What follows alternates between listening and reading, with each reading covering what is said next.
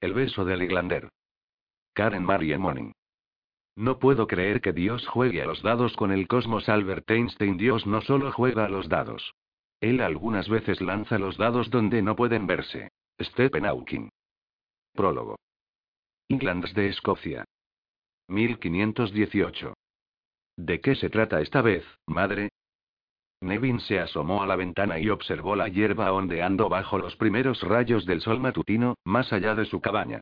Su madre adivinaba la suerte, y si fuera lo suficientemente tonto como para darse la vuelta y encontrar la mirada de Beseta, ella lo interpretaría como un signo de aliento, y lo introduciría en una conversación acerca de alguna desconcertante predicción.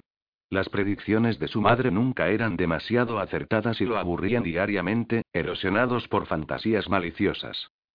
Mis varas de tejo me han advertido que el Lair representa un grave peligro para ti. ¿El Lair? Trustan Makeltar, Nevin, alarmado, miró por encima de su hombro. Remetida detrás de la mesa cerca de la chimenea, su madre se enderezó en su silla, alisándose el vestido bajo su atención. Ahora sí que lo he hecho, él pensó con un suspiro interior.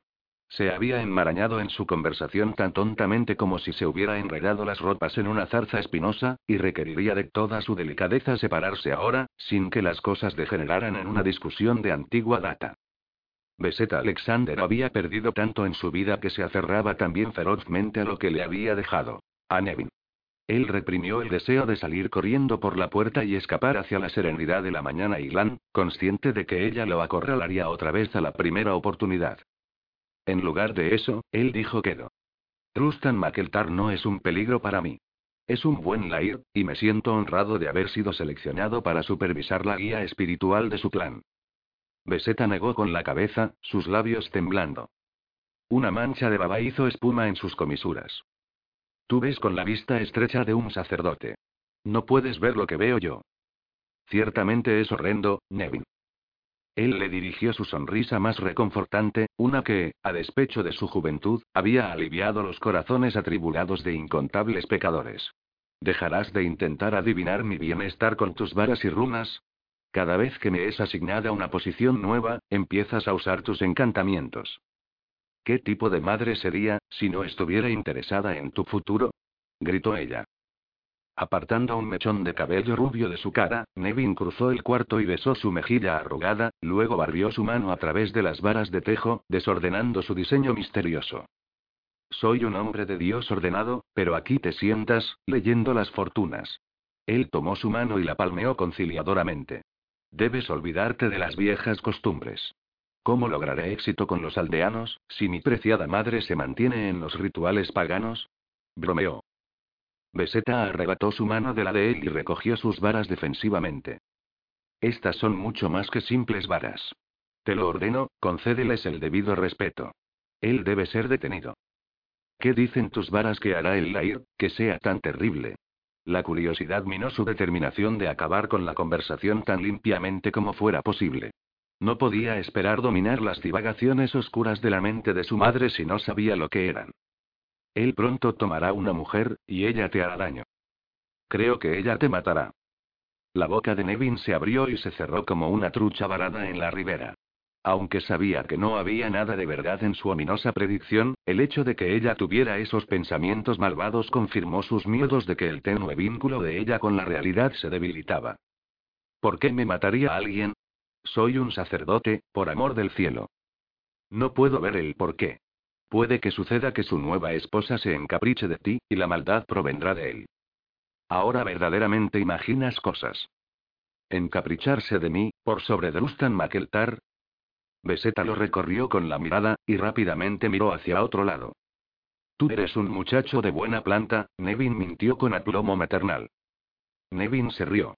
De los cinco hijos de Beseta, solo él había nacido delgado de constitución, con huesos finos y una quietud que le servía mejor a Dios que al rey y al país. Él sabía cuál era su apariencia. No había sido modelado como lo había sido Drustan Makeltar, para guerrear, conquistar y seducir mujeres, y había aceptado mucho tiempo atrás sus defectos físicos. Dios tenía un propósito para él, y mientras el propósito espiritual podría parecer insignificante para otros, para Nevin Alexander era más que suficiente. Guarda esas varas, madre, y no quiero oír más de esta tontería. no necesitas preocuparte por mi bienestar. Dios observa sobre, se detuvo a mitad de una sentencia. Lo que había dicho casi animaba a un tema totalmente nuevo, y hacia el mismo debate tan viejo y tan largo de siempre. Los ojos de Beseta se estrecharon. Ah, sí. Tu Dios ciertamente observa sobre todo a mis hijos, ¿verdad? Su amargura era palpable y lo desanimaba. De todo su rebaño, él había frustrado más palpablemente las ambiciones de su madre. Te podría recordar que muy recientemente era tu Dios, cuando a mí me fue concedido este puesto y estaba satisfecha con mi promoción, dijo Nevin rápidamente. Y no dañarás al Markeltar, madre. Beseta alisó sus canas gruesas y alzó su nariz hacia el techo de paja. ¿No tienes confesiones para oír, Nevin? No debes poner en peligro nuestra posición aquí, madre, dijo él quedo. Tenemos una casa sólida entre estas personas, y espero hacerlo permanente. Dame tu palabra. Beseta dejó sus ojos fijos en el techo, en un silencio terco. Mírame, madre. Debes prometerlo. Cuando él se negó a irse sin su palabra o evitar su mirada fija, ella finalmente dio un encogimiento de hombros e inclinó la cabeza. No dañaré al Makeltar, Nevin. Ahora, continúa tu camino, dijo bruscamente. Esta vieja tiene cosas que hacer. Complacido de que su madre no molestara a Lair con su tontería pagana, Nevin se fue hacia el castillo. Dios mediante, su madre olvidaría su última falsa ilusión cerca de la hora de la cena. Dios mediante. En los siguientes pocos días, Beseta intentó hacer que Nevin entendiera el peligro al que estaba expuesto, en vano. Él la regañó amablemente, la reprendió menos amablemente, y empezó a tener esas líneas amargas alrededor de la boca que a ella le repugnaba ver. Líneas que claramente proclamaban. Mi madre está perdiendo la razón. La desesperación se apropió de sus rendidos huesos, y supo que dependía de ella hacer algo. No perdería al único hijo que le quedaba. No era justo que una madre debiese sobrevivir a todos sus niños, y confiarlo a Dios para protegerlo era, para empezar, lo que la había metido en ese problema. Se rehusaba a creer que había recibido el arte de prever los acontecimientos solo para sentarse sobre su trasero y no hacer nada. Cuando, poco después de su alarmante visión, una banda de errantes rom llegó al pueblo de Balanoch, Beseta descubrió una solución. Llevó tiempo hacer trueques con las personas correctas. Aunque correctas difícilmente sería la palabra con la cual describir a la gente con la que se había visto forzada a tratar. Beseta podía leer las varas de tejo, pero sus sencillas adivinaciones palidecían en contraste con las prácticas de los salvajes gitanos que vagaban por las Islands, realizando ventas de hechizos y sortilegios junto con sus mercancías ordinarias. Peor aún, había tenido que robar la preciosa Biblia iluminada de oro de Nevin, la que él usaba solo en los días más santos, para comerciar por los servicios que había comprado, y cuando su hijo descubriera la pérdida hacia la época de Navidad, estaría apesadumbrado. Pero estaría vivo, por los tejos. Aunque Beseta pasó muchas noches sin dormir meditando sobre su decisión, sabía que sus varas nunca le habían fallado. Si no hacía algo para impedirlo, Trustan Makeltar tomaría una esposa y esa mujer mataría a su hijo. Eso era lo que hacía respetar tanto sus varas. Si sus varas hubieran dicho más cómo lo haría la mujer, cuándo, o por qué no habría sido asaltada por tal desesperación. ¿Cómo sobreviviría ella si Nevin se fuera? ¿Quién socorrería a una mujer vieja y buena para nada? Sola, el gran bostezo de la oscuridad, con sus grandes fauces ávidas, la tragaría por completo. No tenía otra alternativa excepto deshacerse de Drustan Makeltar. Un plenilunio más tarde, Beseta estaba de pie con los gitanos y su líder, un hombre de pelo color de plata llamado Rushka, en el claro cerca del lago pequeño, a alguna distancia al oeste del castillo Keltar. Drustan Makeltar yacía inconsciente a sus pies. Ella lo miró cautelosamente. El Makeltar era un hombre grande, moreno y de altura imponente, una montaña de nervios y músculos bronceados, aun cuando yacía sin sentido tendido sobre su espalda. Cuando ella tembló y le dio un golpecito cautelosamente con el pie, los gitanos se rieron. La luna podría caer sobre él y no despertaría, le informó Rushka, su oscura mirada divertida. ¿Estás seguro? presionó Beseta. No se trata de un sueño natural. No lo mataste, ¿verdad? Se inquietó la mujer. Prometía Nevin que no lo dañaría. Rushka arqueó una ceja. Tienes un código interesante, vieja se burló. No, no lo matamos, solamente duerme, y lo hará eternamente. Es un hechizo antiguo, seleccionado muy cuidadosamente.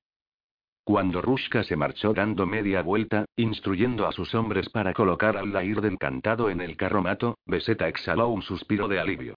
Había sido riesgoso deslizarse en el castillo, agregar un narcótico al vino del Laird y atraerlo hasta el claro cerca del lago, pero todo había salido de acuerdo al plan. Él se había derrumbado a las orillas del lago vidrioso y los gitanos habían emprendido su ritual. Habían pintado símbolos extraños en su pecho, habían rociado hierbas y cantado.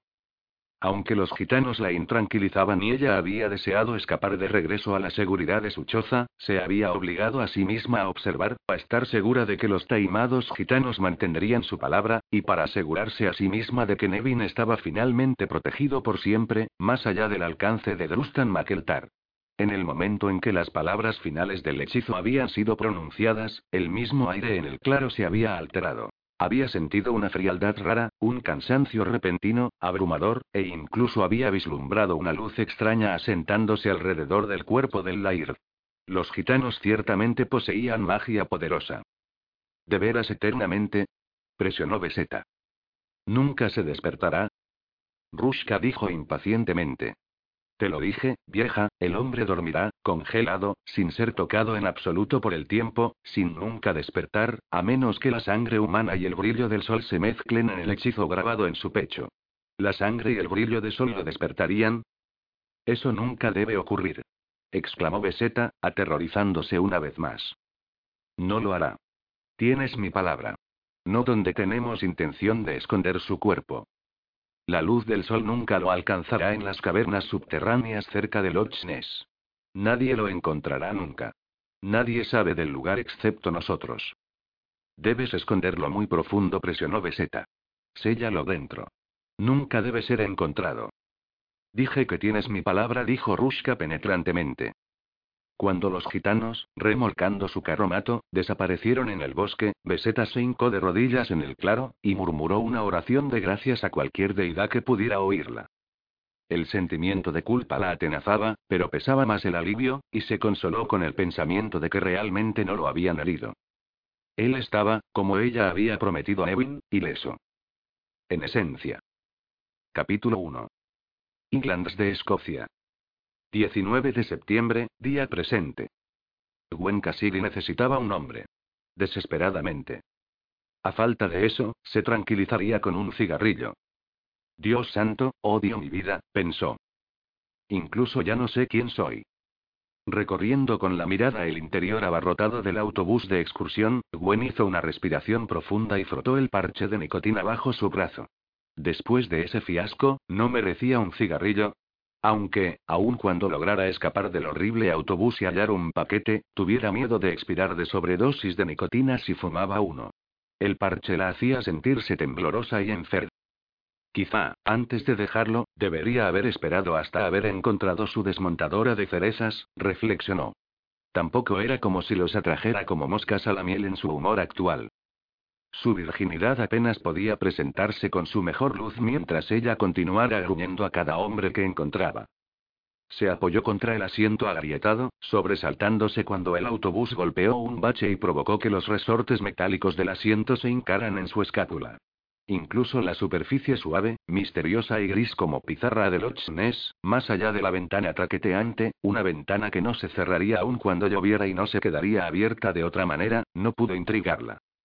Gwen, ¿te sientes bien? preguntó bondadosamente Bertardi desde al otro lado del pasillo. Gwen miró fijamente a Berta a través de su flequillo Jennifer Aniston, costosamente biselado para atraer a su Brad Pitt ahora mismo, que solamente le hacía cosquillas en la nariz y la molestaba. Bert orgullosamente le había informado, cuando habían empezado la excursión una semana atrás, que tenía 73 y el sexo nunca había sido mejor, esto mientras daba palmaditas a la mano de su recién casada, regordeta y ruborizada esposa Beatrice. Gwen había sonreído amablemente y los había felicitado y, desde esa demostración serena de interés, se había convertido en la favorita de la pareja excesivamente amorosa. La muchacha americana. Estoy bien, Bert lo reconfortó, preguntándose dónde había encontrado él la camisa de poliéster color limón y los pantalones verdes de golf, que discrepaban dolorosamente con el cuero blanco que adornaban sus zapatos y los calcetines cuadriculados. Completando el conjunto del arco iris, una chaqueta de punto, roja, estaba pulcramente abotonada en torno a su barriga. No pareces tan bien allí, queridita Beatrice, irritada, ajustó un sombrero de paja de ala ancha encima de sus rizos plateados suavemente azules. Un poco verde cerca de las orejas. Es simplemente el paseo lleno de baches, Beatrice. Bien, estamos casi en el pueblo, y debes tomarte un bocado con nosotros antes de que salgamos de visita a los lugares de interés, dijo Bert firmemente. Podemos salir a ver esa casa, tú sabes, donde ese brujo Aleister Crowley solía vivir. Dicen que está embrujada, confió, meneando sus peludas cejas blancas. Gwen sintió con la cabeza apáticamente. Sabía que era inútil protestar, porque aunque sospechaba que Beatrice podría haberse apiadado de ella, Bert estaba determinado a asegurarse de que ella tuviera diversión.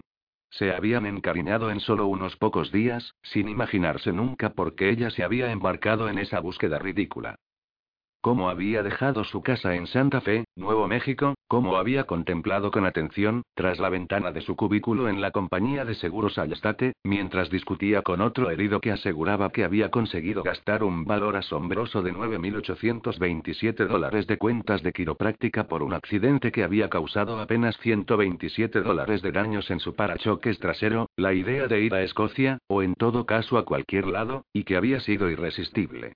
Así que había dejado que un agente de viajes la convenciera que una excursión de 14 días a través de las románticas Lowlands e Highlands de Escocia era justo lo que necesitaba, a un precio de ganga de 999 dólares. El precio era aceptable. El mero pensamiento de hacer algo tan impulsivo la aterrorizaba, y eso era precisamente lo que necesitaba para sacudir con fuerza su vida. Debería haber sabido que 14 días en Escocia por unos mil dólares tenían que ser la excursión de autobús de unos jubilados. Pero había estado tan frenética por escapar del trabajo pesado y la vacuidad de su vida, que había examinado apresuradamente el itinerario y no le había dado a sus posibles compañeros de viaje un segundo pensamiento.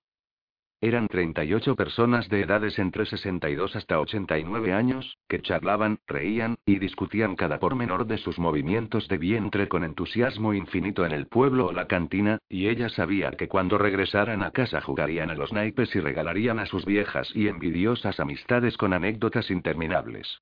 Se preguntó qué historias dirían acerca de la Virgen de 25 años que había viajado con ellos. Espinosa como un puerco espín, lo suficientemente estúpida como para tratar de dejar de fumar en las primeras vacaciones reales de su vida y simultáneamente tratar de despojarse de su virginidad. Suspiró. Los ancianos realmente eran dulces, pero dulzura no era lo que estaba buscando. Ella buscaba sexo apasionado y salvaje. Sexo bajo y sucio, feroz, sudoroso y caliente.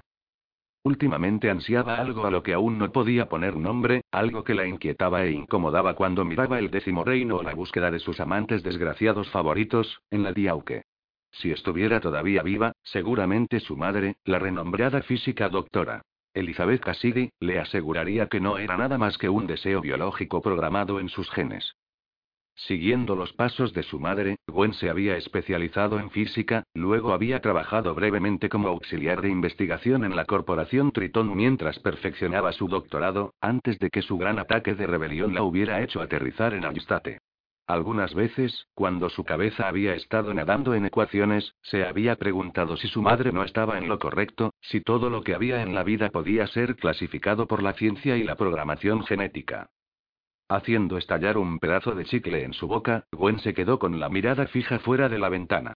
Ciertamente no iba a encontrar su desmontadora en este autobús. Ni había tenido una mínima cantidad de suerte en los pueblos anteriores. Tenía que hacer algo pronto, pues de otra manera terminaría de regreso a casa en nada diferente a como había llegado, y francamente ese pensamiento era más aterrador que la idea de seducir a un hombre que apenas conocía. El autobús dio bandazos al detenerse en una parada, lanzando a Gwen hacia adelante, haciendo que se golpeara la boca contra el bastidor metálico del asiento delantero. Lanzó una mirada airada al conductor del bus, redondo y calvo, preguntándose cómo los ancianos siempre daban la impresión de anticipar cada parada en seco, cuando ella nunca podía. ¿Eran simplemente más cuidadosos por sus huesos quebradizos? ¿Estaban atados con correas en los mejores asientos? ¿Estaban conchavados con el conductor anciano y corpulento? Buscó su polvera dentro de su mochila e, indudablemente, vio que su labio inferior estaba hinchándose. Bien, tal vez eso seducirá a algún hombre, pensó, sacándolo un poco más hacia afuera, mientras obedientemente seguía a Bertie y Beatrice fuera del autobús hacia la mañana soleada. Labios con morrito. ¿No se obsesionaban los hombres con los labios regordetes? No puedo, Bert dijo ella, mientras el bondadoso hombre remetía su brazo en el de él. Necesito estar sola un poco de tiempo, agregó con aire de disculpa. ¿Está tu labio hinchado otra vez, amor? Bert frunció el ceño. ¿No traes puesto tu cinturón de seguridad? ¿Estás segura de que estás bien? Gwen ignoró las primeras dos preguntas. Estoy bien. Simplemente estoy con ánimo de caminar y acomodar mis pensamientos, dijo, intentando no advertir que Beatriz la evaluaba desde debajo del ala ancha de su sombrero con la intensidad inquietante de una mujer que había sobrevivido a hijas múltiples. Con efectividad, Beatrice empujó a Bert hacia los escalones de la parte delantera de la posada. Sigue, Bertie dijo a su nuevo marido. Nosotras las chicas necesitamos charlar un momento. Mientras su marido desaparecía en la pintoresca posada, techada de paja, Beatrice dio a Gwen hacia un banco de piedra y la aló hacia abajo, a su lado. Hay un hombre para ti, Gwen Cassidy dijo Beatrice. Los ojos de Gwen se ensancharon. ¿Cómo sabes que eso es lo que estoy buscando? Beatrice sonrió, sus ojos azules de color aciano arrugando su cara regordeta. Escucha de Beatrice, queridita. Olvida toda cautela. Si yo tuviera tu edad y me viera como tú, entonces menearía mi bom bom en todos los lugares donde fuera. Bom bom. Las cejas de Gwen se levantaron. La petunía, amor. El derriere, el trasero, dijo Beatrice con un guiño. Sal y encuentra a tu hombre. No nos dejes echarte a perder el viaje, arrastrándote con nosotros. No necesitas viejos alrededor. Tú necesitas que un joven atlético te leve sobre tus pies. Y te mantenga fuera de ellos por un largo rato, dijo significativamente. Pero no puedo encontrar un hombre, Beatriz Gwen resopló, frustrada. He estado yendo en busca de mi desmontadora por meses y desmoní. Oh. Los hombros redondos de Beatrice, envuelto en lana rosada y perlas, temblaron de risa. Gwen se sobresaltó. Oh, Dios santo, qué bochornoso. No puedo creer que dije eso. Es y es que simplemente empecé a llamarlo así en mi mente porque soy la mujer más vieja que existe que todavía es y virgen, ayudó Beatrice servicialmente, con otra risa. Milímetros HMM. ¿No hay hombres que le gusten a una mujer joven como tú en casa? Gwen suspiró. En los pasados seis meses me he citado con montones de hombres y se interrumpió completamente. Después de que sus prominentes padres hubieran muerto en un accidente de avión en marzo, regresando de un congreso en Hong Kong, ella se había convertido en una auténtica máquina de citas. Su único pariente, su abuelo paterno, tenía la enfermedad de Alzheimer y no la había reconocido desde hacía mucho tiempo. Últimamente, Gwen se sentía como el último moicano, andando de aquí para allá, desesperada por tener algún lugar al que llamar casa. ¿Y? aguijoneó Beatrice. Y no soy virgen por no haberlo intentado, dijo Gwen gruñonamente. No puedo encontrar a un hombre que desee, y he empezado a pensar que el problema está en mí. Tal vez espero demasiado. Tal vez espero algo que no existe. Había expresado por fin su miedo secreto. Tal vez la pasión extraordinaria simplemente era un sueño. Con todo el besuqueo que había experimentado en los pasados pocos meses, ni una vez había estado transida de deseo. Sus padres ciertamente no habían demostrado una gran pasión entre ellos. Puestos a pensar en eso, no estaba segura de haber visto alguna vez una pasión extraordinaria fuera del cine o un libro. Oh, queridita, no pienses eso. exclamó Beatrice. Eres demasiado joven y preciosa para flaquear. No pierdas la esperanza. Nunca sabes cuándo el señor correcto puede entrar andando. Simplemente mírame, dijo ella con una risa humilde. En declive, con sobrepeso, en un mercado cada vez más pequeño de hombres, me había resignado a ser viuda. Había estado sola durante años, luego una mañana soleada mi Bertie bailó el vals en el pequeño restaurante en Elm Street donde las chicas y yo desayunamos cada jueves, y me enamoré de él tan fuertemente como cae la señora gorda en el circo. Soñadora como una muchachita otra vez, poniéndome rulos en el pelo y griega. Se sonrojó hasta comprando algunas cosas en Victoria's Secret. Bajó la voz y parpadeó. Sabes que estás anki panky en tu mente cuando los respetables sostenes y las bragas perfectamente blancas repentinamente no lo son más, y te encuentras comprando los rosados, los lilas, los verde limón y cosas por el estilo. Gwen despejó su garganta y cambió de posición con inquietud, preguntándose si su sostén lila se revelaba a través de su top blanco. Pero Beatrice estaba abstraída, charlando.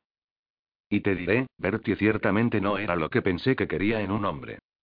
Siempre había pensado que me gustaban los hombres simples, honestos, trabajadores. Nunca pensé que me involucraría con un hombre peligroso como mi Bertie confió. Su sonrisa se hizo tierna, soñadora. Él estuvo con la CIA por 30 años antes de retirarse. Deberías oír algunas de sus historias. Emocionantes, positivamente emocionantes. Gwen se quedó con la boca abierta. ¿Bertie estaba en la CIA? ¿Bertie? No puedes juzgar el contenido del paquete por la envoltura, queridita, dijo Beatrice, palmeando su mejilla. Y un consejo más. No te des prisa en regalarlo, Gwen.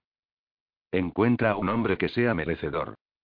Encuentra un hombre con quien quieras hablar en las horas pequeñitas, un hombre con el que puedas discutir cuando sea necesario, y un hombre que te haga chisporrotear cuando te toca. ¿Chisporrotear? Repitió Gwen dudosamente. Confía en mí. Cuando sea el correcto, lo sabrás, dijo Beatrice, radiante. Lo sentirás. No podrás alejarte de él. Satisfecha de haber expresado su opinión, Beatrice plantó un beso de lápiz de labios rosa en la mejilla de Gwen, luego se levantó, alisando su suéter sobre sus caderas, antes de desaparecer en la posada alegremente pintada. Gwen miró su partida en un silencio pensativo. Beatrice Hardy, de 69 años y unas buenas 50 libras de sobrepeso, caminaba con confianza. Deslizándose con la gracia de una mujer de la mitad de su tamaño, blandía su trasero amplio, y, serenamente, exhibía su escote. De hecho, caminaba como si se sintiera bella. Merecedor. HMPH. A esas alturas, Gwen Cassidy se conformaría con un hombre que no requiriera una dosis de Viagra. Gwen hizo una pausa para descansar en la cima de la pequeña montaña de rocas que escalaba.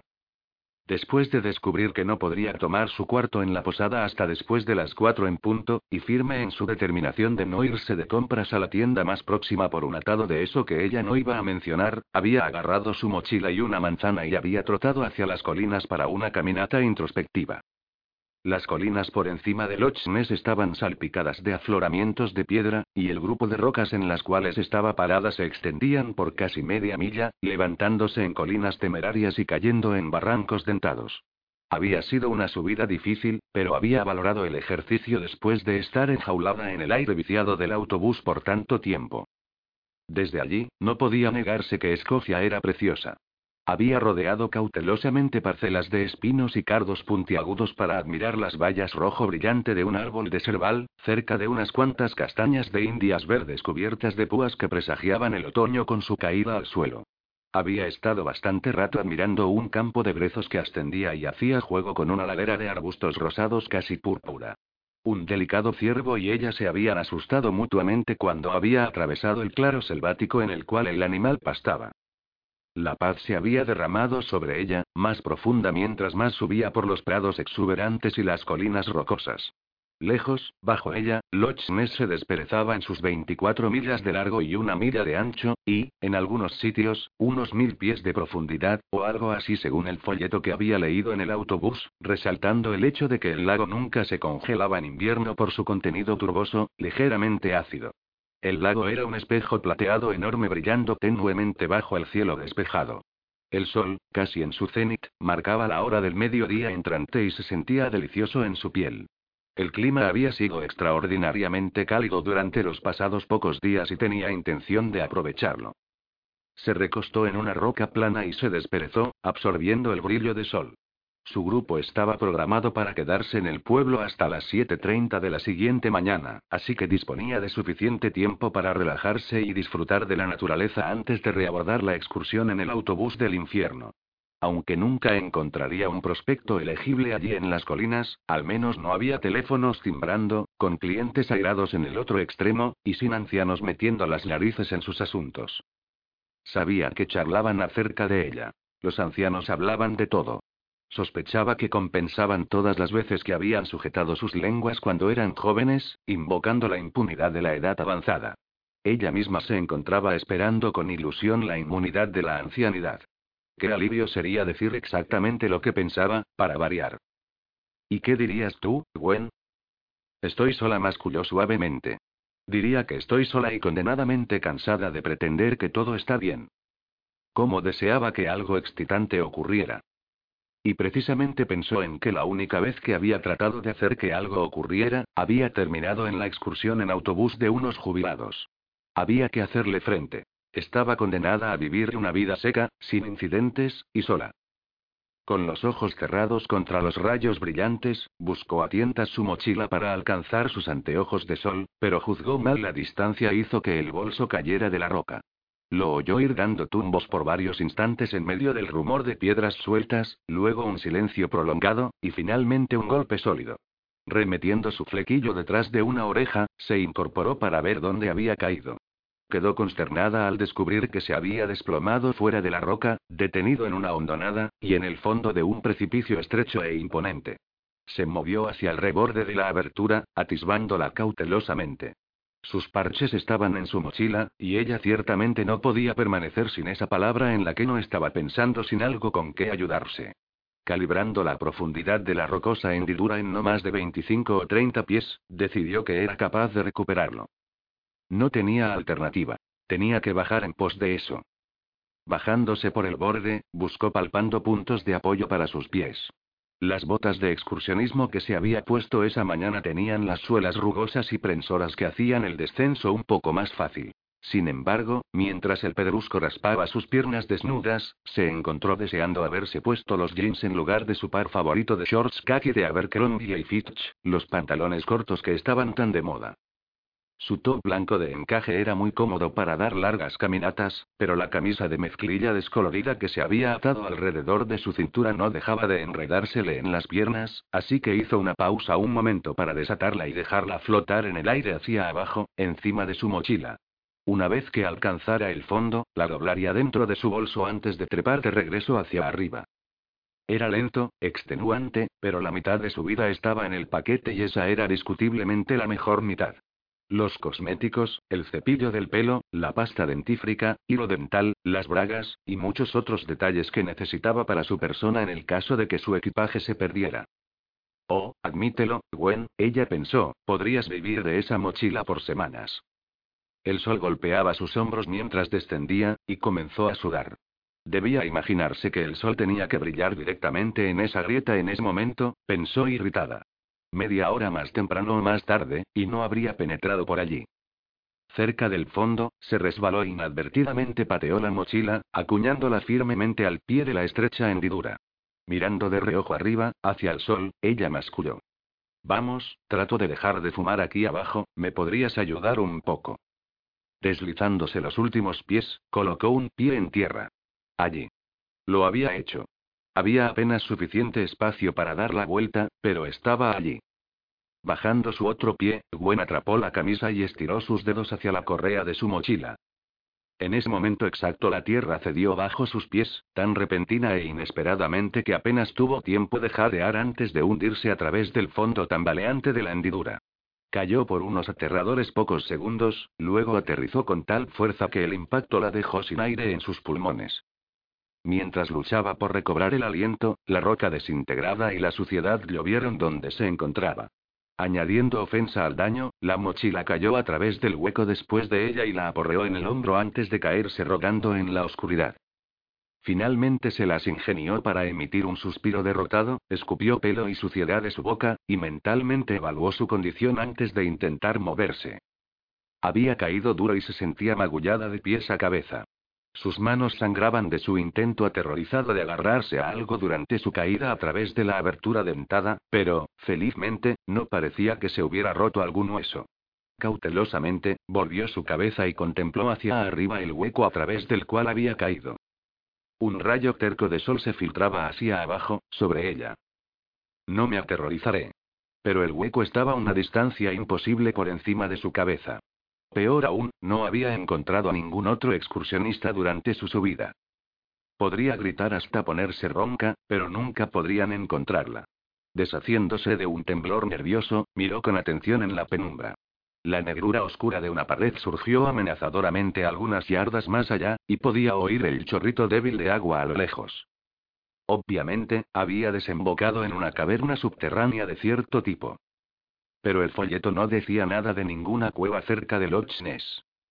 Todo pensamiento cesó abruptamente a medida que caía en la cuenta de que yacía sobre alguna cosa que no era roca o suelo. Atontada por la caída abrupta, naturalmente había asumido que había aterrizado en el piso duro de una caverna. Pero aunque era duro, ciertamente no era frío. Caliente, más bien. Y dado que hasta hacía pocos momentos ninguna luz del sol penetraba en ese lugar, ¿qué probabilidades había de que algo pudiera estar caliente en esa caverna fría y húmeda? Tragando, permaneció completamente quieta, tratando de decidir sobre qué yacía sin realmente mirarlo. Lo tocó moviendo un poco más un hueso de la cadera. Cedía ligeramente, y no se sentía como si fuera el suelo. Voy a vomitar, pensó. Se siente como una persona. Había caído en una vieja cripta. Pero, entonces, ¿no tendría que haber huesos? Mientras debatía su siguiente movimiento, el sol alcanzó su cenit, y un eje brillante de luz bañó el lugar donde había caído. Reuniendo todo su coraje, se obligó a sí misma a mirar hacia abajo. Y gritó. Capítulo 2. Había caído sobre un cuerpo. Uno que, visto que no lo había perturbado, debía estar muerto. Oh, se preocupó, quizá lo maté cuando caí. Cuando logró dejar de gritar, se encontró con que se había empujado hacia arriba y lo montaba a horcajadas, sus palmas apuntaladas en el pecho. No el pecho, ella se percató, sino su pecho. La figura inmóvil bajo ella era innegablemente masculina. Pecaminosamente masculina. Quitó de un tirón sus manos y sorbió en una respiración conmocionada. De cualquier forma que él hubiera logrado llegar allí, si estaba muerto, entonces su fallecimiento había sido muy reciente. Estaba en perfectas condiciones, y las manos de Gwen avanzaron a rastras de regreso a su caliente pecho. Tenía el físico esculpido de un jugador de fútbol profesional, con hombros anchos, bíceps y pectorales musculosos y abdominales como una tabla de lavar. Sus caderas, bajo ella, eran delgadas y poderosas. Símbolos extraños estaban tatuados por su pecho desnudo. Gwen hizo respiraciones lentas y profundas para aliviar la estrechez repentina en su pecho. Inclinándose cautelosamente hacia adelante, miró fijamente una cara salvajemente bella. La de él era el tipo de dominante virilidad que las mujeres soñaban en la oscuridad, en las fantasías eróticas, sabiendo que realmente no existía. Las pestañas negras barrían su piel dorada, bajo unas cejas arqueadas y una caída sedosa de pelo negro y largo. Su mandíbula estaba espolvoreada con una sombra de barba azul negruzca. Sus labios eran rosados y firmes y sensualmente llenos. Ella los rozó con sus dedos, luego se sintió ligeramente perversa, así que fingió que simplemente lo inspeccionaba para discernir si estaba vivo y lo sacudió, pero él no respondió. Ahuecando su nariz con su mano, se sintió aliviada al percibir un soplo suave de respiración. No está muerto, adiós gracias. La hizo sentirse mejor acerca de encontrarlo tan atractivo. Apoyando sus palmas en su pecho, se sintió adicionalmente reconfortada por su latido fuerte. Aunque no palpitaba muy frecuentemente, al menos lo hacía. Debía estar profundamente inconsciente, quizás en un coma, decidió. Pero quien quiera que fuera, no podría ayudarla. Su mirada se lanzó de regreso arriba por el hueco. Aún si lograra despertarlo y luego ponerse de pie sobre sus hombros, todavía no alcanzaría el reborde del hueco. El brillo de sol fluyó sobre su cara, burlándose de ella con una libertad que estaba tan cerca y no obstante tan imposiblemente lejos, y tembló otra vez. ¿Y bien, qué se supone que debo hacer ahora? masculló. A pesar de que estaba inconsciente y no le era útil, su mirada rápidamente regresó hacia abajo. Él exudaba tal vitalidad que su estado la frustraba. No podía decidir si estaba molesta de que él estuviera inconsciente, o más bien la aliviaba. Con su apariencia, era seguramente un mujeriego, justamente el tipo de hombre de quien ella desviaba por instinto.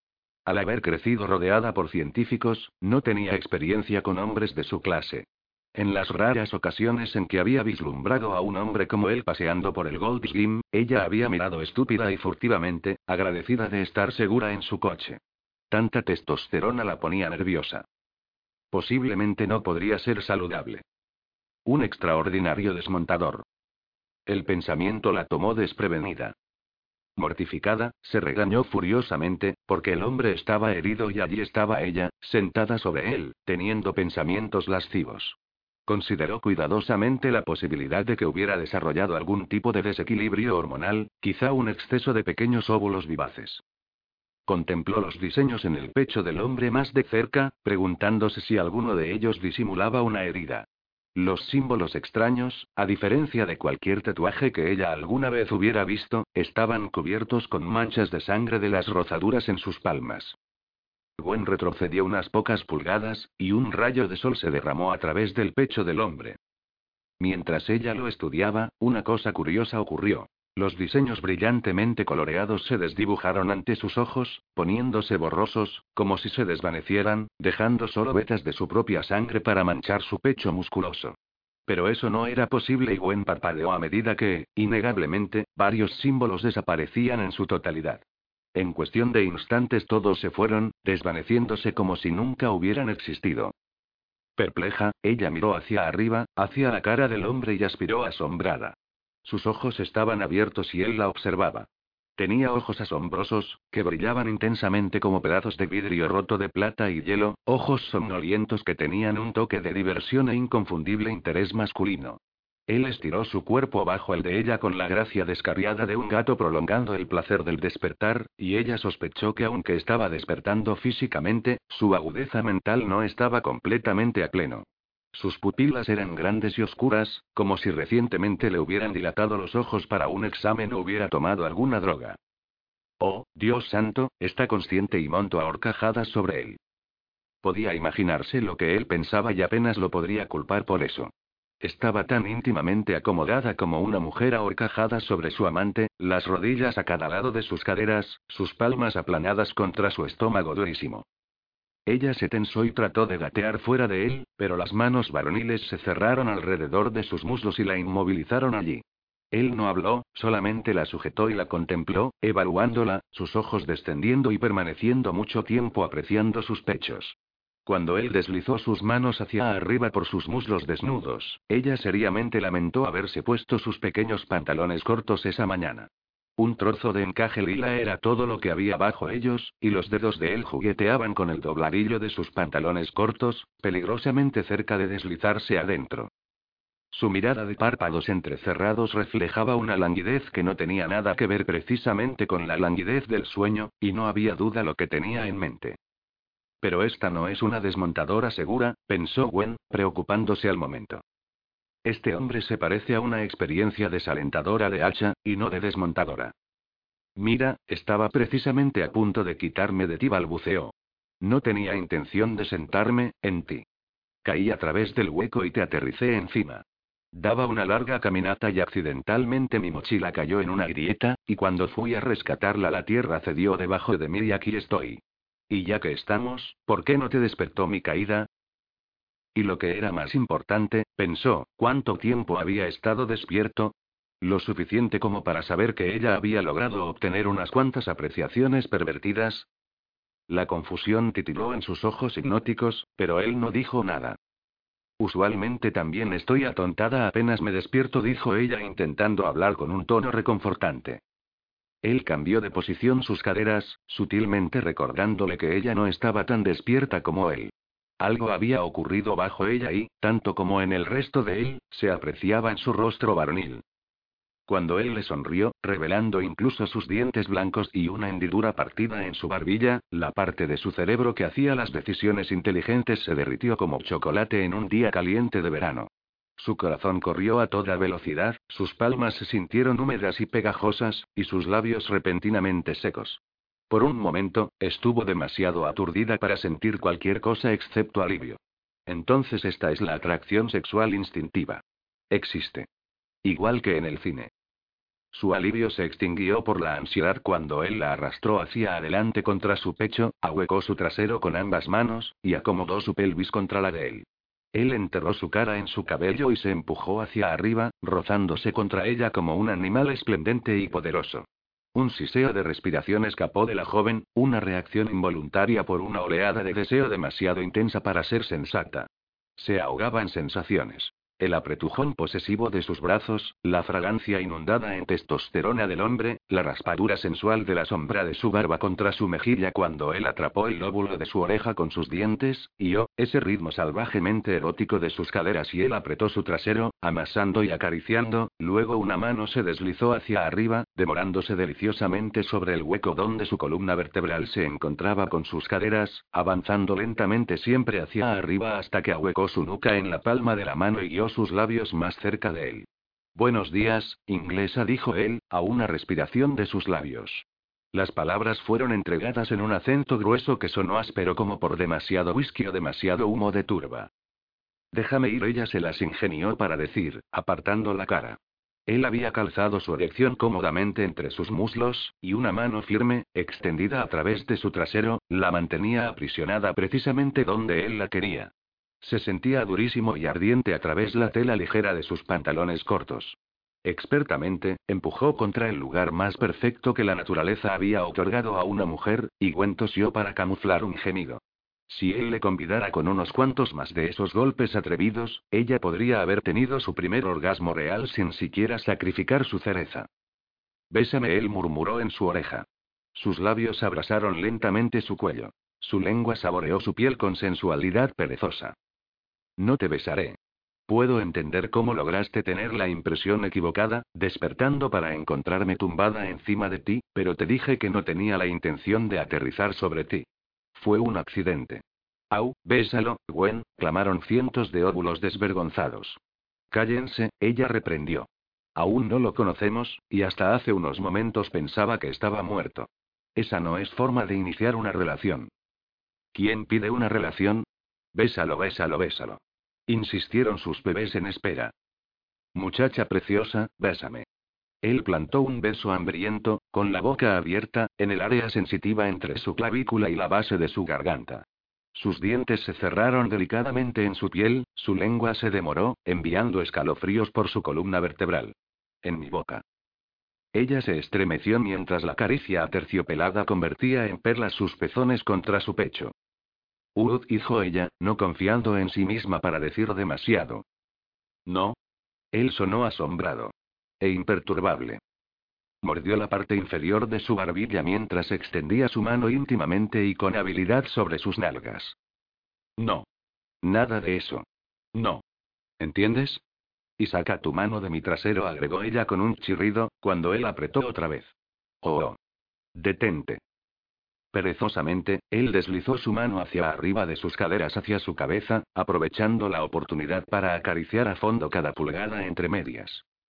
Enterrando ambas manos en su pelo, él la agarró del cuero cabelludo y retiró su cabeza amablemente hacia atrás para poder escudriñar sus ojos.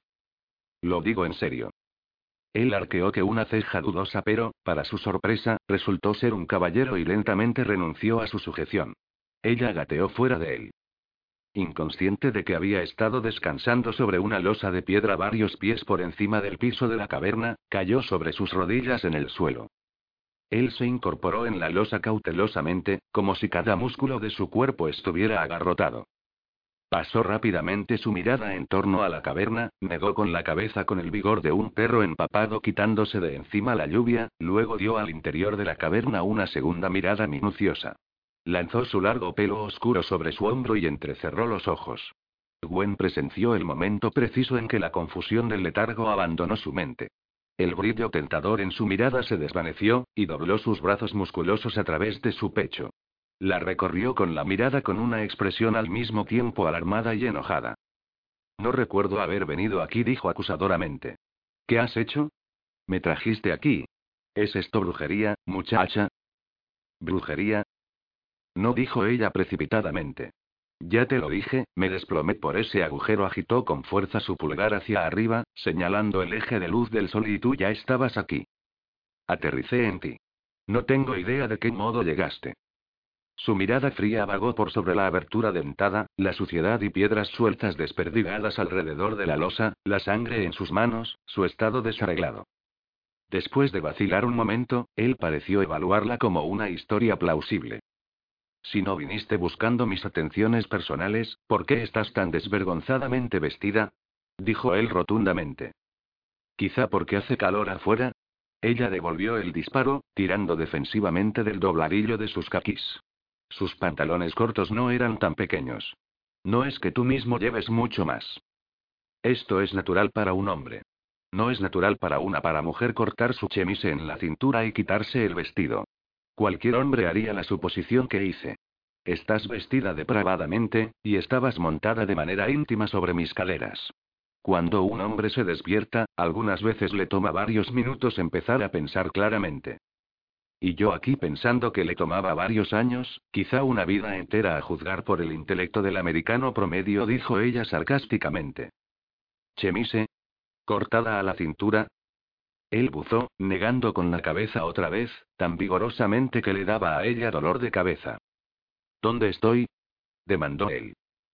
En una caverna masculló la muchacha, sintiéndose menos que caritativa hacia él. Primero, había tratado de tener relaciones sexuales con ella, luego había insultado su ropa, y ahora se comportaba como si ella hubiera hecho algo incorrecto. Y me deberías pedir perdón. Sus cejas se arquearon con sorpresa. Por despertarme para encontrar a una mujer medio vestida yaciendo sobre mí y por pensar que ella deseaba que le diera placer. Creo que no. Y no soy tonto, regañó. Sé, querida, que estoy en una caverna. ¿En qué parte de Escocia se asienta esta caverna? Cerca de Loch Ness. En Inverness dijo ella. Retrocedió, alejándose de él, unos pocos pasos. Él resopló, aliviado. Por Amergin, eso no es demasiado fancle uno. Estoy solo a pocos días y no muchas leguas de casa. Uno fancle. Gaélico. Forma familiar de llamar a los problemas. En delaté a Mergin. Fancle, ¿Quién le había enseñado inglés a ese hombre? Su acento era tan cerrado que tenía que escuchar atentamente para descifrar lo que decía, y aún así no todo tenía sentido. Podría haber crecido ese hombre glorioso en algún pueblo oscuro de las Islands donde el tiempo se hubiera detenido, los coches estuvieran 20 años pasados de moda, y las antiguas costumbres y la forma de hablar fueran todavía respetadas, cuando guardó silencio por varios minutos, se preguntó si quizá él realmente estaba herido de algún modo y había estado descansando en la caverna. Tal vez se había golpeado la cabeza. No había explorado esa parte de él. Diablos, la única parte que no exploraste, pensó. Gwen frunció el entrecejo, sintiéndose vulnerable en la caverna con ese hombre moreno y sexy que ocupaba demasiado espacio y usaba más que su parte justa de oxígeno. La confusión de él solo acrecentaba la ansiedad de la joven. ¿Por qué no me indicas el camino hacia afuera, y podemos hablar en el exterior? Lo animó. Quizá él sería menos atractivo a plena luz del día. Quizá era solamente la atmósfera oscura y restringida de la caverna lo que lo hacía parecer tan grande y perturbadoramente masculino. ¿Juras que no tuviste nada que ver con cómo llegué aquí? Ella levantó sus manos en un gesto que decía, ¿por qué no me echas un buen vistazo y simplemente ves lo pequeña que soy, y luego mírate? Es cierto, él estuvo de acuerdo con su reprensión muda. No puedes hacer demasiado. Ella rehusó dignificar su comentario con una respuesta. Cuando él se levantó de la losa, Gwen se dio cuenta de que, a pesar de su impresión inicial, él no traía puestos unos pantalones cortos a cuadros pasados de moda, como una parte de sus ancianos compañeros de tour lucían, sino que estaba vestido con un pedazo de tela estampada prendida en torno a su cintura. Lo llevaba por encima de las rodillas, y sus pies y sus pantorrillas estaban encajonados en botas suaves. Ella inclinó su cabeza hacia atrás para contemplarlo y, desconcertada por cómo se elevaba por encima de ella, barbulló. ¿Qué tan alto eres tú? Pudo haberse dado de puntapiés cuando pareció sonar intimidada. Estando de pie al lado de él, pocas personas podrían hacer demasiado.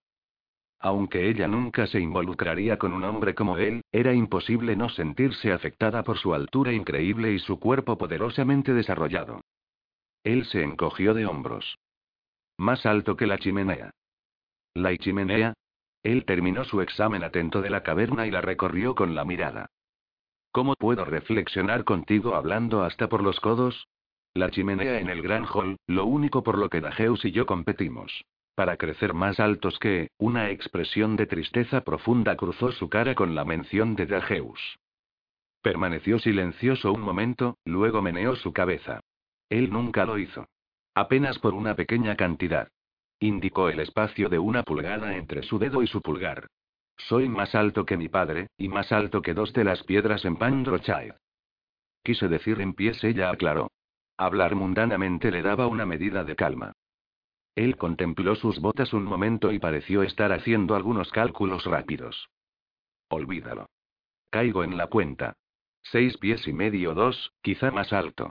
Y para una mujer de cinco pies 23 pulgadas en su mejor día, intimidante. Ella se inclinó y agarró su mochila, deslizando una correa sobre su hombro. Vamos. Dos un metro noventa y dos más o menos y, suspiro de la T, espera. No estoy aún preparado para la marcha, chica. Él se movió hacia un amontonamiento cerca de la pared, que Gwen había pensado era una confusión de rocas. Observó nerviosamente cómo él recuperaba sus pertenencias. Él hizo algo que la joven realmente no siguió con la manta que traía puesta, para que una parte terminara por sobre un hombro. Después de sujetar una bolsita en torno a su cintura, acomodó bandas anchas de cuero sobre cada hombro a fin de que atravesaran en una X su pecho. Los aseguró en su cintura con otra banda ancha que las ciñeron cómodamente en el lugar, luego se envolvió una cuarta banda que rodeó sus pectorales. ¿Estaba vistiéndose con algún disfraz viejo? se preguntó Gwen. Ella había visto algo similar a su atuendo en un castillo que su grupo había recorrido el día anterior, en uno de los bocetos medievales de una armería. Su guía había explicado que las bandas formaban un tipo de armadura, protegiendo lugares críticos, como el corazón y el abdomen, con los discos de metal adornados meticulosamente. Mientras ella lo observaba, él sujetó bandas similares de cuero que se estiraban desde la muñeca hasta el codo, alrededor de sus potentes antebrazos. Se quedó con la mirada fija en silencio cuando él empezó a entremeter docenas de cuchillos y fundas de cuchillos, que se veían alarmantemente auténticos. Dos entraron en cada muñequera, con la empuñadura hacia su palma, diez en cada banda cruzada. Cuando él se inclinó sobre montón cada vez más pequeño de armas y levantó una maciza hacha de cuchilla doble, ella se sobresaltó. Un desalentador desmontador de cereza, ciertamente. Definitivamente no un hombre con el que una mujer pudiera arriesgarse. Él levantó un brazo y lo bajó detrás de su hombro derecho, deslizando el mango del hacha en las bandas que atravesaban su espalda por último, enfundó una espada en su cintura. Cuando él hubo terminado, ella estaba consternada. ¿Son y son reales? Él le dirigió una mirada de plata fría. Sí. No podrías matar a un hombre de otra manera. ¿Matar a un hombre? Ella repitió débilmente. Él se encogió de hombros y contempló el hueco por encima de ellos y no dijo nada por mucho tiempo. Cuando Gwen comenzaba a pensar que la había olvidado completamente, él dijo. Te podría lanzar a esa altura. Oh, sí, él probablemente podría. Con un brazo. No, gracias, dijo ella fríamente. Pequeña podría ser, pero una pelota de básquet no. Él sonrió abiertamente ante su tono. Pero me temo que eso podría hacer que más rocas se derrumbaran sobre nosotros. Ven, encontraremos una salida. Ella tragó. ¿Tú realmente no recuerdas por dónde entraste? No, muchacha, me temo que no lo hago. Él la midió por un momento. Me recuerdo por qué agregó a regañadientes. Su respuesta la preocupó. ¿Cómo podría él no saber cómo o por qué había entrado en la caverna, cuando obviamente había entrado, se había quitado las armas, y las había amontonado pulcramente antes de acostarse? ¿Tendría amnesia? Ven. Debemos darnos prisa. No me importaría salir de este lugar. Debes volver a ponerte tus ropas encima. Los pelillos de su nuca se erizaron, y ella apenas resistió el deseo de sisear como un gato. Mis ropas ya están puestas. Él levantó una ceja, luego se encogió de hombros. Como quieras. Si estás a gusto paseándote a esa manera, lejos está de mí el quejarme. Cruzando la cámara, él tomó su muñeca y empezó a llevarla a rastras. Gwen le permitió jalarla detrás de él por una corta distancia, pero una vez que habían dejado la caverna, toda la luz desapareció. Él los conducía al tacto, palpando un camino a lo largo de la pared del túnel, su otra mano cerrada en torno a su muñeca, y ella comenzó a temer que pudieran hundirse en otra grieta, escondida por la oscuridad. ¿Conoces estas cuevas? preguntó Gwen. La negrura era tan absoluta que la estaba oprimiendo, sofocándola. Necesitaba luz y la necesitaba ahora. No, y si me dices la verdad y caíste a través del hueco, entonces tú tampoco recordó él. ¿Tienes una idea mejor? Sí. Ella tiró fuertemente de su mano. Si tú simplemente te detuvieras un momento, entonces podría ayudar. ¿Tienes fuego para iluminar nuestro camino, inglesita? Porque eso es lo que necesitamos. Su voz era divertida, y la irritó. Él la había evaluado, estimándola indefensa, y eso la disgustó mucho. ¿Y por qué continuaba él llamándola inglesa? Era la versión escocesa de americana, y quizá llamaban a las personas de Inglaterra británicos. Ella sabía que tenía un dejo de acento inglés porque su madre había sido criada y educada en Inglaterra, pero no era tan pronunciado. Sí, lo tengo, ella se burló. Él se detuvo tan repentinamente que ella chocó contra su espalda, golpeándose la mejilla con la empuñadura de su hacha. Aunque no podía verlo, lo sintió volverse, olió el perfume masculino y picante de su piel, y luego sus enormes manos estuvieron sobre sus hombros. ¿Dónde tienes el fuego? Aquí. Él pasó sus dedos a través de su pelo largo. No, quizá aquí. Su mano frotó sus labios a oscuras, y si ella no los hubiera mantenido cerrados, él habría deslizado ligeramente su dedo entre ellos. El hombre era realmente salvaje, empeñado en su seducción con una franqueza que la hacía temer por su determinación. Ah, he aquí el ronroneó, deslizando su mano sobre su trasero, luego jalándola bruscamente contra él. Estaba todavía erecto. Increíble, pensó ella, fascinada a su pesar. Él rió, un sonido ronco, confiado. No dudo que tengas fuego, pero esta clase no nos podría ayudar a escapar de la caverna, aunque indudablemente la haría enormemente más placentera. Oh, definitivamente se estaba burlando ahora. Ella se contorsionó fuera de sus manos. Eres tan arrogante. ¿Todos esos esteroides han desgastado poco a poco tus células cerebrales? Él guardó silencio un momento, y su falta de respuesta la enervó. La joven no podía verlo y se preguntaba qué pensaría él. ¿Estaba disponiéndose a saltar sobre ella otra vez? Por fin, el hombre dijo lentamente. No entiendo tu pregunta, muchacha. Olvídalo. Simplemente deja de empujarme contra ti, así puedo sacar algo de mi mochila, dijo ella rígidamente. Deslizó una correa fuera de su hombro y la empujó hacia él. Sostén esto un minuto. Mientras que había estado dispuesta a descartar sus cigarrillos, la exclusión de un encendedor perfectamente utilizable le había parecido antieconómico. Además, ella había abandonado antes, y luego, cuando había comenzado de nuevo, había tenido que comprar un encendedor flamante. Hurgando en uno de los bolsillos externos, suspiró aliviada cuando sus dedos se cerraron sobre el plateado Vic. Cuando presionó el pequeño botón, el hombre rugió y brincó hacia atrás. Sus ojos entrecerrados, brillantes, con ese toque de sensualidad, se ampliaron con asombro. Tienes fuego y tengo un encendedor, lo interrumpió defensivamente.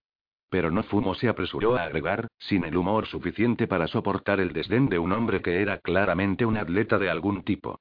Había empezado a fumar dos años atrás, durante el gran ataque de rebelión, justo después de que ella y sus padres habían dejado de hablarse permanentemente, y luego había terminado siendo adicta. Ahora, por tercera vez, lo había dejado, y por Dios que iba a salir triunfante esta vez. Los dedos masculinos se cerraron sobre el encendedor, y asumió la posesión de él. Mientras estaba de pie en la oscuridad, él le quitaba el encendedor y la llama titilaba hasta apagarse. Gwen tuvo la sospecha de que él haría lo mismo con cualquier cosa que quisiera. Las circunstancias otorgan la posesión.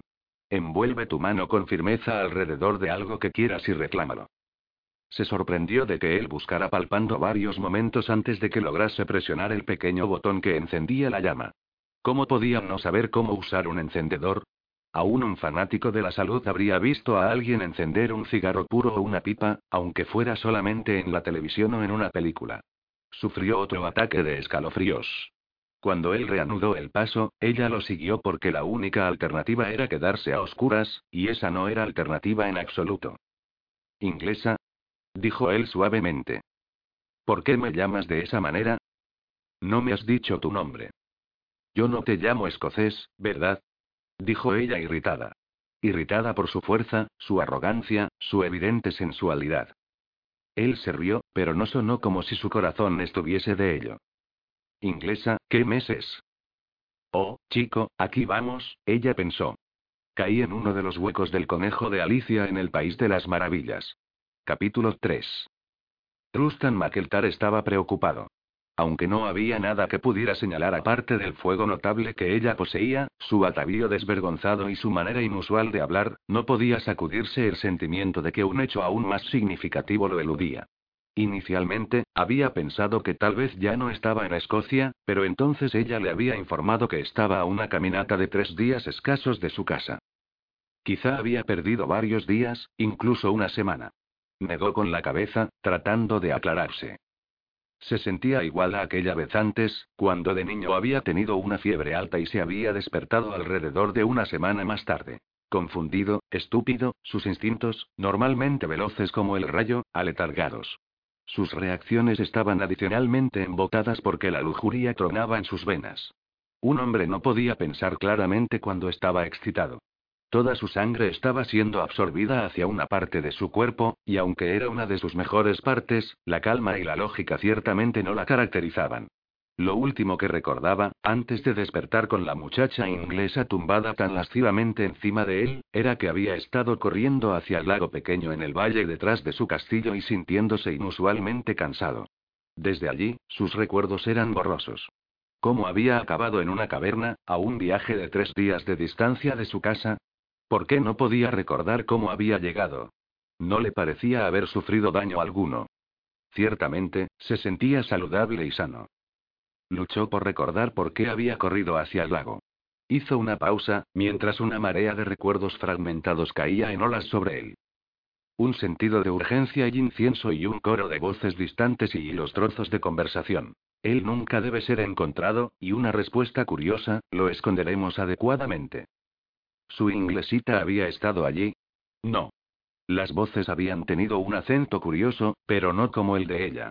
Rápidamente descartó la posibilidad de que ella tuviera algo que ver con su aprieto. No parecía una muchacha brillante, ni particularmente fuerte.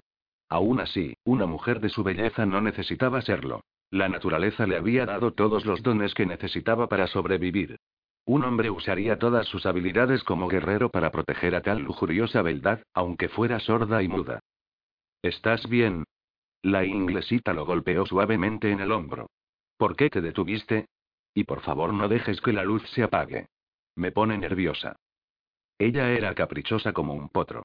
Rustam presionó el botón diminuto otra vez y se sobresaltó solo suavemente en esa ocasión cuando la llama surgió. ¿El mes? Él preguntó toscamente. Septiembre. Su respuesta lo golpeó como un puño en su estómago. La última tarde que él recordaba había sido el decimoctavo día de agosto. ¿Qué tan cerca de Mabón? Ella lo evaluó extrañamente, y su voz estaba tensa cuando dijo. Mabón. El equinoccio de otoño. Ella se aclaró la voz con inquietud. Hoy es 19 de septiembre. El equinoccio es el 21. Cristo, había perdido casi un mes. ¿Cómo podía ser? Consideró cuidadosamente las posibilidades, ordenando y descartando hasta que encontró una que lo horrorizó, porque en apariencia era la única explicación que se adaptaba a las circunstancias. Una vez que había sido atraído hacia el claro, había sido secuestrado. Pero asumiendo que había sido secuestrado, ¿cómo había perdido un mes entero? El cansancio excesivo anormal que había experimentado mientras corría hacia el valle, repentinamente tuvo sentido. Alguien lo había drogado en su castillo. De esa manera, sus secuestradores habían logrado llevarlo, y aparentemente lo habían mantenido drogado. Y alguien podría igualmente regresar entonces a la caverna para obligarlo a dormir otra vez. No encontrarán tan fácil capturarme una segunda vez, juró silenciosamente. ¿Estás bien? Ella preguntó con vacilación. Él negó con la cabeza, sus pensamientos sombríos.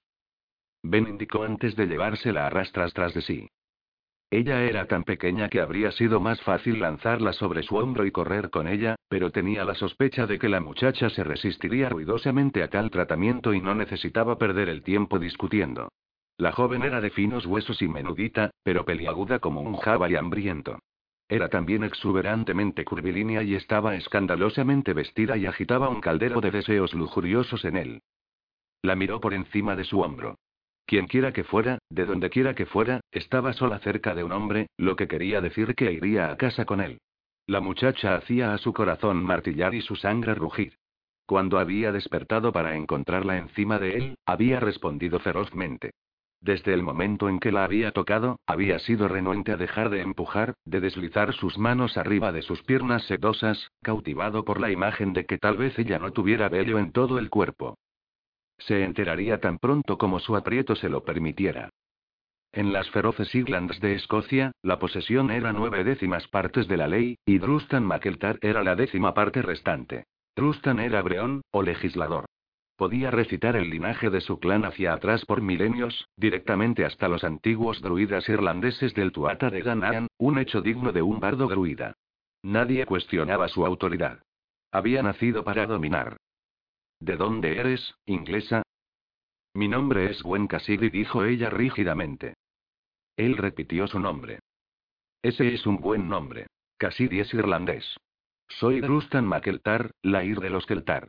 Mi gente tuvo su hogar en Irlanda por muchos siglos, antes de tomar estas Islands como nuestra casa. ¿Conoces mi clan? ¿Por qué había sido secuestrado? Y una vez tomado, ¿por qué no lo habían asesinado? ¿Qué habría hecho su padre ante su desaparición? Luego un peor pensamiento se le ocurrió. ¿Estaba su padre todavía vivo y sano y salvo? El temor por la seguridad de su padre lo capturó, y repitió su pregunta impacientemente. ¿Tienes noticias de mi clan? Nunca he oído de tu CL y familia. Debes vivir cerca de la frontera. ¿Cómo viniste aquí? Estoy de vacaciones. ¿De qué? Vacaciones. Estoy de visita, claro. ¿Tienes clan en Escocia? No. Entonces, ¿a quién haces una visita? ¿Quién te acompaña? Las mujeres no viajaban sin escolta o clan, y seguramente no se vestían como ella.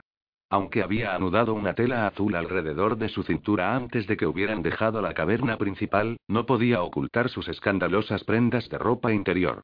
La mujer no tenía vergüenza en absoluto. Nadie me acompaña. Soy una chica grande. Viajo perfectamente bien yo sola. Había una nota desafiante en su voz. ¿Tienes algún miembro vivo en tu clan, muchacha? preguntó él más amablemente. Quizás su familia había sido masacrada y ella exhibía su cuerpo a su pesar, con la esperanza de encontrar un protector. Se comportaba con la bravuconería inflexible de un cachorro de lobo huérfano, condicionado por el salvajismo y la inanición a lanzar una dentellada a cualquier mano, sin importar que pudiera contener comida. Ella lo miró furiosamente. Mis padres están muertos. Och, muchacha, lo siento. ¿Tú no deberías estar ocupado tratando de encontrar una salida? La joven cambió de tema velozmente. Él encontró ese despliegue de dureza, afectado como estaba por una mujer tan obviamente pequeñita e indefensa, realmente conmovedora. Era obvio que la pérdida de su clan era todavía algo de lo que le resultaba difícil hablar, y estaba lejos de su intención apresurar una discusión sobre eso. Él conocía demasiado bien el dolor de perder a alguien amado. Och, pero si está precisamente adelante. ¿Ves la luz del día filtrándose a través de las piedras? Podemos abrirnos paso allí. Él dejó que la llama se apagara, y fueron tragados por la oscuridad, quebrada por unos cuantos chorritos delgados de luz a una docena de yardas de distancia. Cuando se acercaron más, Gwen divisó con incredulidad los escombros bloqueando el túnel. Ni siquiera tú puedes mover esas piedras colosales. Trustan la miró. Ella sabía tan poco acerca de él. La única pregunta era si él usaría su cuerpo o sus otras artes. Ansioso por abandonar la caverna, supo que usar sus habilidades druidas sería la forma más rápida de salir. También sería la forma más rápida de asegurar que él nunca la metería en su cama. Un despliegue de tal poder sobrenatural había alejado de su vida a tres prometidas. La cuarta había sido asesinada dos semanas atrás, no, enmendó, un mes y medio atrás si estaba verdaderamente en Maboni con su hermano Dajeus, quien la había escoltado hacia el castillo Keltar para la boda. Cerró sus ojos contra una naciente ola de pena. Todavía se sentía como si fueran dos semanas para él. Nunca había conocido a su futura esposa. Aunque se apenó por su muerte, por la pérdida de una esposa potencial, lo apenó más el final abrupto de una vida tan joven, no la mujer en sí misma. Dajeus, por otra parte ya, esa era una pena amarga y ardiente dentro de su pecho. Él cerró los ojos firmemente, acorralando el dolor para encargarse de él después. Desde que su hermano había muerto, era aún más crucial que él engendrara un heredero. Y pronto. Él era el último Makeltar sobrante para engendrar hijos. Recorrió especulativamente con la mirada de Gwen. No. No usaría magia druida para mover las piedras en su presencia. Estudió el bloqueo de piedras por unos pocos instantes antes de emprender un asalto físico simple. Pero no metió simplemente sus brazos en el trabajo. Metió su cuerpo entero en él, consciente que ella se había dejado caer de rodillas en el piso del túnel y observaba cada movimiento. Él podría haberse doblado un poco más de lo que era necesario, pero era para demostrar qué premio ella podría disfrutar en su cama. La anticipación era una parte importante de los juegos de alcoba y aumentaba la satisfacción final de la mujer inconmensurablemente. Nunca podría decirse que él no era un amante experto y atento. La seducción comenzaba mucho antes de que él quitara la ropa a una mujer. A las mujeres podría no gustarles el pensamiento de casarse con él, pero competían por el placer de compartir su cama. Excavar era una pérdida de tiempo. Observando cuán apretadamente las piedras estaban apiñadas, las hendiduras entre ellas selladas con el polvo de los años, él especuló que esa rama de túnel había colapsado hacía mucho tiempo y pasado al olvido. Cavó y sacudió las rocas más pequeñas antes de fijar su atención en las mayores, usando su hacha como palanca para empujarlas y hacerlas rodar. En poco tiempo, había despejado un pasaje pequeño. El follaje grueso camuflaba la abertura, y podía ver que el túnel había sido abandonado. Lo que una vez había sido una entrada yacía aislado entre grandes rocas redondas y al amparo de las zarzas. ¿A quién se le ocurriría buscar una caverna en tal lugar? Era evidente que él no había sido introducido por ese túnel. Tanto follaje no podía haber crecido en un mes. Él la miró por encima de su hombro. Ella levantó una mirada culpable de sus piernas, y él sonrió abiertamente. No tienes nada que temer, la reconfortó. Liberarnos es fácil. Pero la caminata será fatigosa. ¿Qué caminata? Él no se molestó en contestarle, sino que regresó a su trabajo. Mientras más pronto salieran, más pronto podría dedicar su atención a seducirla. Por supuesto, tenía que ocurrir mientras viajaban de regreso a su castillo, pues no se arriesgaría a perder el tiempo. Después de ensanchar la abertura, usó su espada para hacer tajos a través del denso matorral que ensombrecía la entrada. Cuando finalmente había despejado un pasaje que estimó lo suficientemente seguro para permitirles pasar, ella se apresuró a ir a su lado. Se percató de que ella escaparía por la abertura y correría a toda velocidad lejos de él, si le diese la oportunidad. Da un paso atrás mientras lo atravieso, ordenó. Las damas primero, dijo ella dulcemente. Él negó con la cabeza. Te alejarías más rápido que una liebre si fuera tan tonto. Él asió sus hombros y la acercó un poco. Te desaconsejaría que huyeras de mí. Te atraparía fácilmente, y la persecución solo me incitaría. Cuando ella trató de sacudirse sus manos fuera de sus hombros, él dijo. ¿Es esta la manera en la cual me agradeces por liberarte? Bromeó.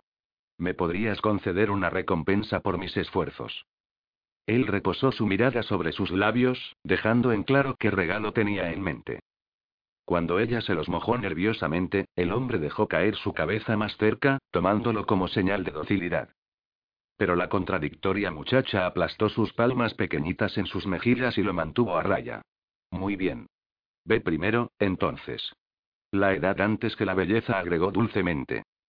Muchacha arrogante, dijo él con un bufido, admirando a regañadientes su audacia. Dame tu bolsa. Después de producir el asombroso fuego desde adentro de eso, confiaba en que ella no trataría de huir de él sin su preciada posesión. No te daré mi mochila. Entonces no te moverás, dijo él rotundamente. Y no sé por cuánto tiempo resistiré aquí, en tal proximidad tentadora, y ella lo golpeó en el pecho con la mochila, duramente, y él rió. Las mejillas de la chica se sonrojaron cuando el hombre dijo. Qué genio, qué genio, inglesita. Eso es verdaderamente más adecuado para ti. Qué fiera tan adorable era, apenas más alta que un niño, pero voluptuosamente curvilínea y lo suficientemente mayor para el placer carnal. Sí, él la llevaría de regreso al castillo Keltar. Tal vez resultaría ser una compañera agradable, tal vez más, tal vez podría ser su quinta prometida, pensó sardónicamente, y quizá realmente la llevaría hasta el altar. Nunca había encontrado a una mujer que no se amedrentara ante él. Era refrescante.